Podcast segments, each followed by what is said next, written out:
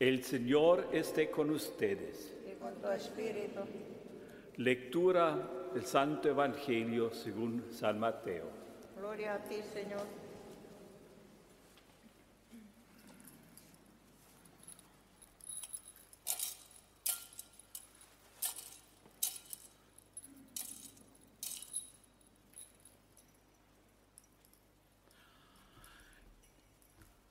En aquel tiempo volvió a Jes- Jesús a hablar en parábolas a los sumos sacerdotes y a los ancianos del pueblo, diciendo, el reino de los cielos se parece a un rey que celebraba la boda de su hijo. Mandó a sus criados para llamar a los convidados, pero no quisieron ir volvió a mandar otros criados, encargándoles que dijeran a los convidados, tengo preparado el banquete, he matado terneros y reses cebadas, y todo está a punto. Venid a la boda, pero ellos no hicieron caso. Uno se marchó a sus tierras, otro a su negocio. Los demás agarraron los criados, los maltrataron y los mataron. El rey montó en cólera, envió sus tropas y se acabaron con aquellos asesinos y prendieron fuego a la ciudad. Luego dijo a sus criados, la boda está preparada, pero los convidados no se la merecían.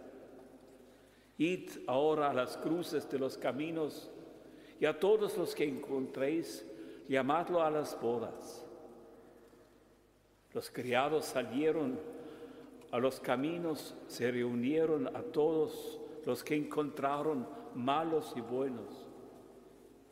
La sala del banquete se llenó de comensales. Cuando el rey entró a saludar a los comensales, reparó en uno que no llevaba traje de fiesta y le dijo, amigo, ¿cómo has entrado aquí sin vestido de boda? El otro no abrió la boca. Entonces el rey dijo a sus servidores, atadlo de pies y manos y arrojadlo fu- fuera a las tinieblas.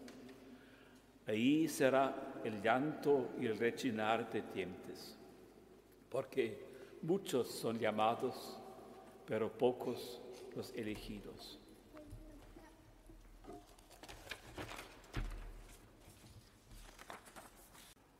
Y otra noticia recibí del Perú. Una señora escribió solamente lo que cantó en aquel entonces Mercedes Sosa. Solo le pido a Dios que la guerra no me sea indiferente. Ese monstruo grande y pisa fuerte toda la pobre inocencia de la gente. Sí. La visión del profeta Isaías es muy diferente a lo que proclaman los predicadores del odio y de la venganza, que crean conflictos y muerte.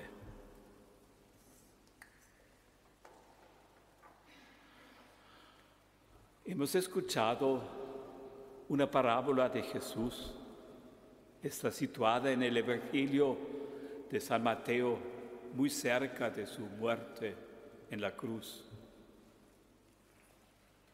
Un rey había preparado la fiesta de boda de su hijo, pero los invitados se excusan,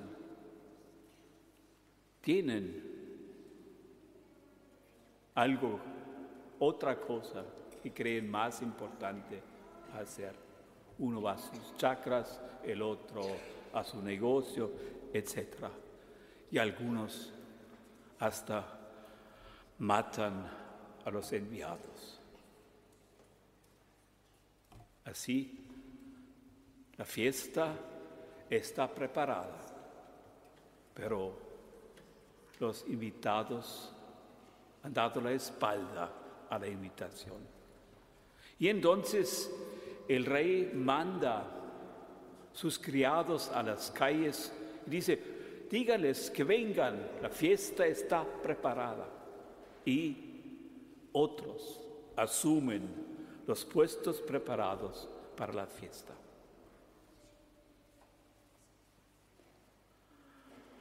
En nuestros tiempos, también en nuestro país, tenemos la impresión que muchos que antes participaron en la comunidad cristiana le han dado las espaldas. La gente cada vez más toma en serio creencias religiosas, se han abandonado las prácticas religiosas.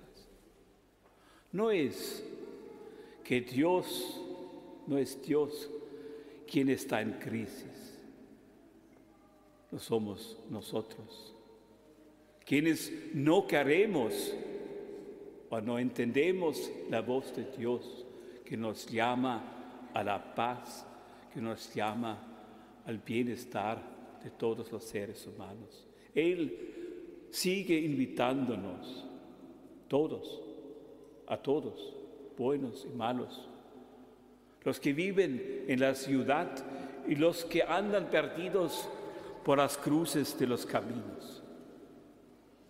¿Y cuánta gente va en nuestros días por los cruces de los caminos?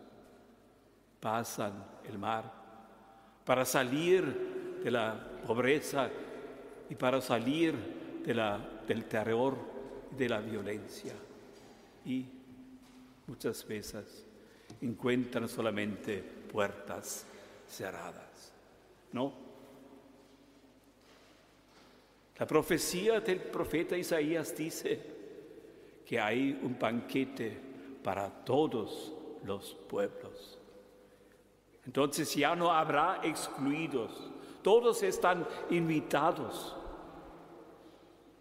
Pero, hermanas y hermanos, no desoímos la invitación, no la pasamos por alto, demasiado ocupados en lo nuestro. Abramos nuestro corazón para la invitación que Dios en Jesús nos hace. Y abramos nuestro corazón para nuestra hermana y por nuestros hermanos para formar pueblo de Dios, para formar la comunidad según Jesucristo.